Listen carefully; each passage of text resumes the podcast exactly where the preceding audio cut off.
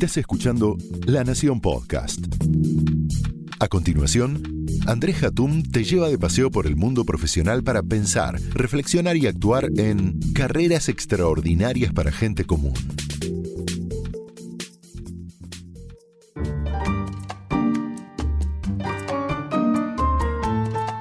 Hola, soy Andrés Hatum y en este primer podcast que nos vamos a adentrar sobre el tema de desarrollo de carrera, vamos a hablar y analizar los ciclos de vida profesional y vamos a ver cómo la edad sí importa. La crisis de los 40 para ustedes, ¿es un mito o una realidad? Para mí fue una realidad, el cambio de década siempre fue difícil. Cuando alguien está por cambiar de década para dar un paso a los 40 años, una mueca de terror se vislumbra en su cara pareciera que los 40 traen de todo menos alegría. Hay, un estudio realizado por Andrew Oswald y David Blanchflower em, de las universidades de Warwick y Dartmouth, respectivamente, que recabó información de gente de 80 naciones y concluyó que en efecto la crisis de los 40 existe. De acuerdo con el estudio, la felicidad tiene una forma de curva.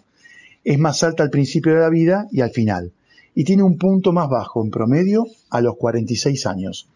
Esto varía por país y por sexo. Ellos dicen que las mujeres se sienten más miserables cerca de los 40 y los hombres cerca de los 50. El estudio no aclara las causas de infelicidad, sino que asevera que simplemente existen.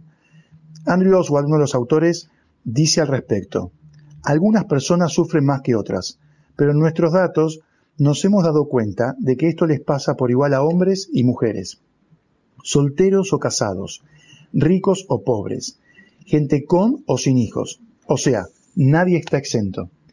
¿Qué puede provocar esta crisis? Bueno, podemos hablar de tipos de personalidades para empezar, antes de meternos en ciclos de vida, ¿no? Pero em, básicamente em, hay dos tipos de, personalidades que explicarían la infelicidad o su contraparte, la felicidad, en algún momento de la vida, la neurosis y la extroversión. La gente neurótica, aquellos que están más cercanos a sentirse culpables, al enojo y ansiedad, tienden a ser infelices. Algunos estudios establecen que la neurosis es un rasgo estable de la personalidad y un buen predictor del nivel de felicidad de las personas. Los neuróticos eh, son eh, personas que tienden a tener sentimientos negativos, también baja inteligencia emocional, lo que genera que les cueste gestionar personas y relaciones, y eso los hace más infelices. O sea, tener un jefe neurótico no sería la mejor idea.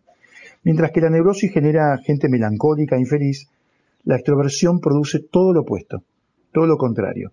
La gente extrovertida es gente que no tiene problemas y disfruta del trabajo en equipo, en estar en contacto con gente y transmitir buena onda.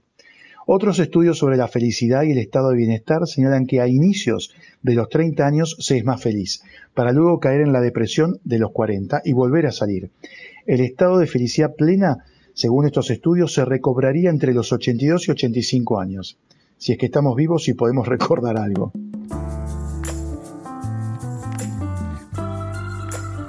Existen tres ciclos en la persona. El ciclo de vida personal, el ciclo de vida familiar y el profesional. El ciclo de vida personal, nuestra vida empieza siendo hijos, ¿no? adolescentes que siempre están en crisis y es un espanto, y luego vienen las décadas, la de los 20, 30, 40. Cada década presenta alguna crisis personal o profesional. Los 20 años son gloriosos, parecería que, cada, que, que nada nos puede pasar. La visión es de muy corto plazo. Eh, para, generalmente para la generación de los 20 años. Lo importante es lo que sucede aquí y ahora, o como mucho mañana. La toma de riesgos es grande, ya que el futuro es promisorio y no hay eh, conciencia de la edad. La jubilación es una palabra muy lejana que no representa mucho. Pero es a partir de los 30 años que los sociólogos dicen que las mujeres comienzan primero con una crisis, producto del ciclo vital. La mujer también entra en crisis antes entiendo, porque madura antes que el hombre. Si por ejemplo tomáramos dos personas jóvenes de 12 años, uno de sexo femenino y otro de masculino, estamos frente a la diferencia entre Einstein y a un extraterrestre. Las nenas de esa edad son aviones de achorro, rápidas, inteligentes y con mucha claridad que sus colegas masculinos, que las miran con cara de extraviados, prefieren jugar a la pelota que lidiar con ellas. El uso de cremas también delataría no solo la de las mujeres, sino también la crisis. A los 20 las mujeres usan solamente tapojeras. A los 30 aparecen distintas marcas económicas como Hins, Pons y luego las más complejas como por ejemplo Neutrógena, eh, Lancôme, Dior, carísimas. ¿eh? Y en todas sus variantes para levantar lo que se cae o para evitar quedar seca como una hoja de papel. El hombre tarda un poco más en caer en su crisis, producto de su inmadurez. Si a los 40 el varón no tiene en claro su identidad personal y profesional, vemos que el hombre empieza una clara transformación. Va al gimnasio o hace CrossFit, usa pantalones chupines, camisas entalladas, lo que provoca que tenga que hacer algo para tapar la panza cervecera. Zapatillas de alguna marca, morral y el último grito de la moda, una moto y se va con los amigos de viaje para armarse el book de fotos. Es lo que coloquialmente llamaríamos un pendeviejo. Eso es un hombre en crisis. El ciclo de vida familiar es diferente. Hoy el concepto de familia es amplio, por lo que cada uno va armando su propia estructura. A los 20 años buscamos a alguien, una media naranja o un medio naranjo, para masculinizarlo también. Suponiendo que esa persona aparezca, iniciamos una relación en la que, en algunos casos, aparecerán hijos. Cuando vienen los hijos, si vienen, estamos felices pero agotados. Cambia el mundo de prioridades y valores. Pero los hijos de las nuevas generaciones no se terminan de ir más de casa. A los 30 años les pedimos por favor que se vayan, ayudándolos económicamente, dándoles directamente una patada. Con la esperanza de vida superando los 80 años, nos quedan 25 más con la media naranja o naranjo que se convirtió en un agrio limón o una pasa de uva. Por supuesto, cada persona tiene su ciclo de vida familiar propio y encuentra la felicidad o infelicidad en diferentes etapas. El ciclo de vida profesional, finalmente, eh, que terminaría estos tres ciclos que estoy eh, comentando, supongamos que uno define estudiar una carrera de contador, que según algunos estudios es factible que desaparezca junto a lo de los abogados, ¿no? En el futuro, según eh, distintas interpretaciones de los estudios que hay sobre el futuro de las carreras profesionales. A los 18 años nos hacen definir una carrera que supuestamente será de por vida. A esa edad las hormonas funcionan mejor que las neuronas, por lo que la decisión es difícil. En mi, siento que es un poco raro, en mi opinión, que alguien a esa edad, a los 18, y con tanta vitalidad elija ser contador. Díganme qué tiene de excitante ser contador y que todo lo que entra por el debe salga por el haber. Pero hay gente que elige esa carrera. Elegimos ser contadores y al recibirnos, luego de cuatro o cinco años, nos contrata un gran estudio contable con nombre inglés y entonces somos todos felices. Muy felices por ir a contar el stock de latas en la Patagonia más profunda. Pero es nuestro primer desafío y por lo tanto estamos felices y por supuesto mal pagos, ya que nos explotan para poder meter en el CV el nombre del estudio, una cucarda que supuestamente nos permitirá saltar a un trabajo mejor en el futuro si es que no logramos convertirnos en socios, ¿no? Y que le dicen partners, queda divino. El nombre del estudio de inglés, más ser partners, es todo lo que alguien quiere. Es una ilusión de todo aquel que comienza a trabajar en esos tipos de, de compañías. A los 35 nos damos cuenta de que no seremos socios y le pedimos a la gerencia de recursos humanos que no nos mande tan lejos, ya que en casa hay algo o alguien que nos espera, una pareja, una mascota, un potus. Podemos observar la crisis profesional cuando, llegado a los 40, las organizaciones nos piden poner todo nuestro esfuerzo por lo que han apostado por nosotros, si es que lo han hecho, y justo en ese momento uno puede sentirse algo perdido, si es que la identidad profesional no está consolidada, o si a nivel personal tenemos cuestionamientos sobre cómo vivimos y cómo queremos vivir. Las preguntas abundan a esa edad debido al horizonte temporal. Tenemos un recorrido y falta otro tanto a nivel laboral. ¿Qué quiero hacer? ¿Qué trabajo me hace feliz? ¿La carrera actual es la que quiero a futuro? Cuando las empresas más nos necesitan, nosotros no sabemos exactamente dónde estamos parados. El gap que se produce entre lo que la empresa necesita y, lo, que nosotros necesitamos eh, o estamos dispuestos a dar es grande en ese momento. Si a los 30 años la ambición de alguno de ustedes era ser gerente, director o presidente de una empresa, a los 40 nos hacen caer en la realidad corporativa. No llegué a ninguna de esas posiciones. Por eso a partir de esa edad buscamos alternativas al trabajo, ya que no queremos darle todo nuestro tiempo. Allí hacen su aparición algunos hobbies. yoga, mindfulness, el tarot para vislumbrar el futuro. A los 57 años le decimos a la compañía que lo que tenemos fundamentalmente es experiencia para aportar. Pero la empresa nos responde que gracias y que el nuevo contador de 22 o 23 años tiene más energía, empuje, es más barato y tiene agenda libre para hacer lo que le pidamos. Aquellos que optan por la carrera corporativa tienen que recordar que mientras más arriba estén, la cárcel es más cómoda. Si uno sabe manejar el balance entre el trabajo y la vida personal, perfecto. Caso contrario, la cárcel de lujo puede ser sofocante, por más importantes que sean los beneficios o grande el auto que ofrezca la compañía. Estos tres ciclos de vida, explicados aquí con cierta ironía, se intercruzan y marcan claramente tres momentos de nuestra vida profesional. El inicio de la carrera, la carrera media y el final. El inicio de las carreras nos encuentra felices a nuestros veintipico de años, cuando conseguimos un trabajo que, aunque pague poco, al menos paga. Es una edad en la que la motivación y la energía acompañan el crecimiento y los desafíos profesionales. En la siguiente etapa, el ciclo medio profesional, es donde se pueden desatar las crisis. Entonces, es posible que aparezcan las dudas respecto a la identidad personal y profesional y nos hagan alejar de la organización, cuando la empresa más nos necesita. El final de la carrera es un momento de acercamiento a la organización, pero cuidado, hay que ver qué lugar nos ofrecen en la compañía o nos pueden ofrecer cuando estamos más cerca de la puerta de salida. Adquieren gran importancia también los momentos de transiciones de carrera, entre la etapa inicial y la etapa media, y entre la etapa media y la final de la carrera, ya que las decisiones que allí tomemos pueden definir nuestra vida profesional. Los ciclos de vida personal profesional y familiar, se entrecruzan y puede haber momentos de mucho estrés e infelicidad. La buena noticia es que la felicidad completa vuelve de avanzada, como vimos. Si a los 80 estamos físicamente bien y no tenemos arteriosclerosis, volveremos a ser felices. Pareciera que este podcast hasta el momento no sería muy motivador. Eh, y esto se debe al tono un poco sarcástico, irónico que utilizo, pero que tiene un sentido práctico y didáctico, que es poder entender que los ciclos de vida de la persona son importantes. Y no solamente el ciclo de vida profesional, sino el personal y el familiar, porque los tres ciclos se juntan y van a trabajar juntos, eclosionan juntos o se alinean de tal forma que nos permiten ser más felices.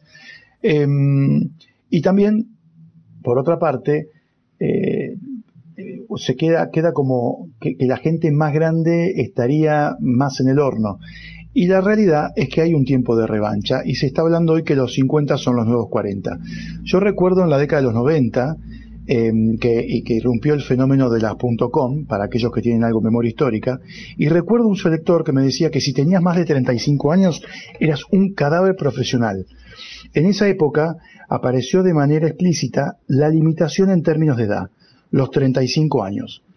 Algunos sostenían que buscaban a una persona con cabeza poco contaminada para tener la mente abierta para agregar valor al mundo de los negocios. Quiere decir que si tenías más de 35 no servías para nada. Pero el mercado cambió y con él el impacto de las carreras para los mayores de 50 años. Eh, vamos a escuchar a un experto, Sebastián Campanario, que además de ser amigo es economista, periodista, autor de cinco libros y en el último de ellos, el que, me interesa en particular, Revolución Senior, eh, editado por Sudamericana y vuelta a relanzarse este año, Campanario hace un profundo análisis de las generaciones de más de 50 años. Lo escuchamos y volvemos. En el año 2019, por primera vez en la historia de la humanidad en el mundo, hubo más personas de más de 65 años que menores de 5 años, con algunos países como Japón, donde ya un 30% de la gente es mayor de 60 años y de aquí a unos 20 años va a haber 50 países con esa estructura demográfica, entre ellos la Argentina, China, China Estados Unidos y toda Europa. Eh, esto es algo que nunca había pasado en la historia de la humanidad y tiene que ver con una menor tasa de natalidad, pero sobre todo con una mayor, una mayor expectativa de vida eh, y principalmente con más décadas de plenitud física y cognitiva. No se está tanto aumentando la edad límite que tenemos, que siempre fue de alrededor de 120, 124 años, sino que hoy por hoy, eh, gracias a los avances medicinales, una persona de 70, 80 años puede estar con una cabeza y con un cuerpo similares a los de una persona de 50.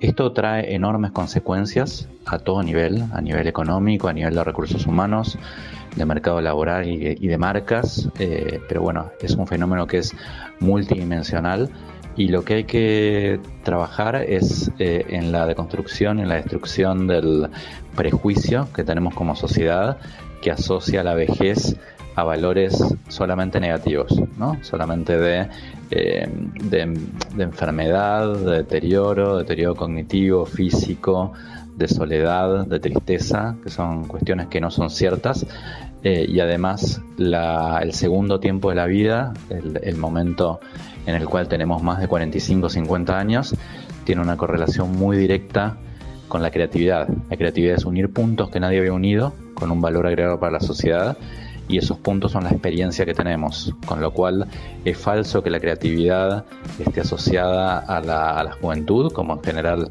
escribimos muchas veces los periodistas, sino que cuanto uno más, cuando uno más experiencia tiene, más posibilidades de ser innovador y creativo posee. Experiencia y creatividad, realza eh, Sebastián Campanario en su libro Revolución Senior. Eh, hay otros aspectos también que son fundamentales en las generaciones eh, de más de 50 años o 45 o 50 años. Primero el mercado. La generación baby boomer abarca una franja de edad que, en la que se calcula que recibe el 70% de la riqueza y que supone el 50% del consumo mundial. Sus miembros rondan los 50 años eh, y tienen mayor ascendencia sobre sus pares que los millennials. Y esto a las marcas les gusta. O sea, hay que uno puede apalancarse en ese tipo de generación también. Las empresas están acudiendo a influencers maduros eh, de las generaciones X o baby boomers, como un nuevo y potente canal de ventas al que destinan una mayor inversión. En segundo lugar, la carrera profesional. Algunos headhunters o selectores comenzaron a recibir pedidos de búsquedas de candidatos de alrededor de 50 años o más.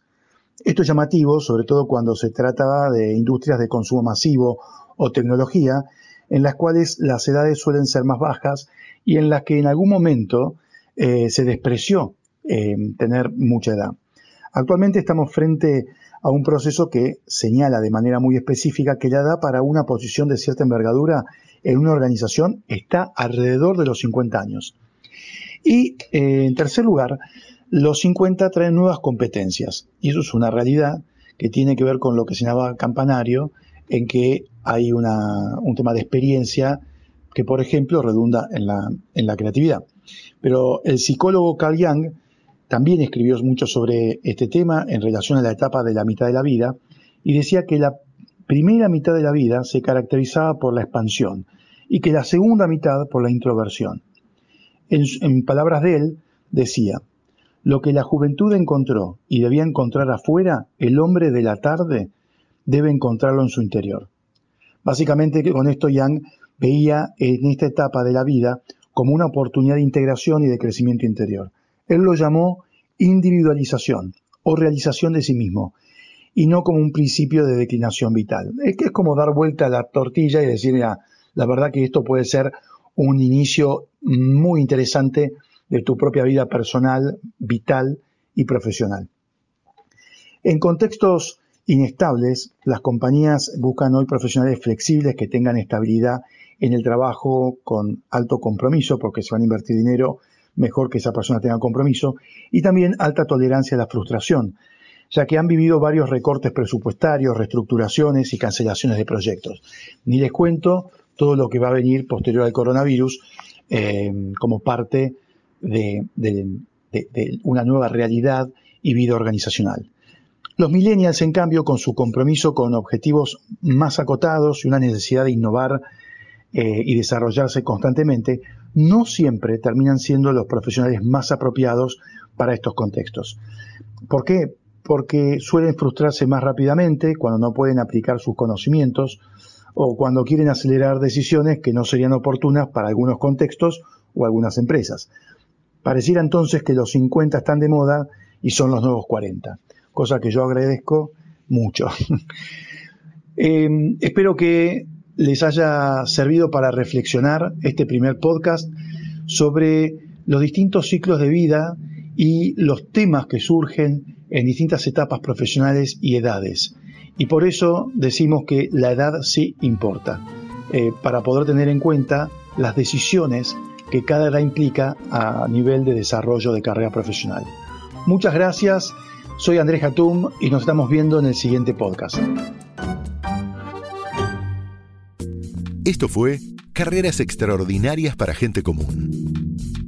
Un podcast exclusivo de La Nación. Escucha todos los programas de La Nación Podcast en www.lanacion.com.ar. Suscríbete para no perderte ningún episodio. Estamos en Spotify, Apple Podcast, Google Podcast y en tu reproductor de podcast favorito. Seguí escuchando La Nación Podcast.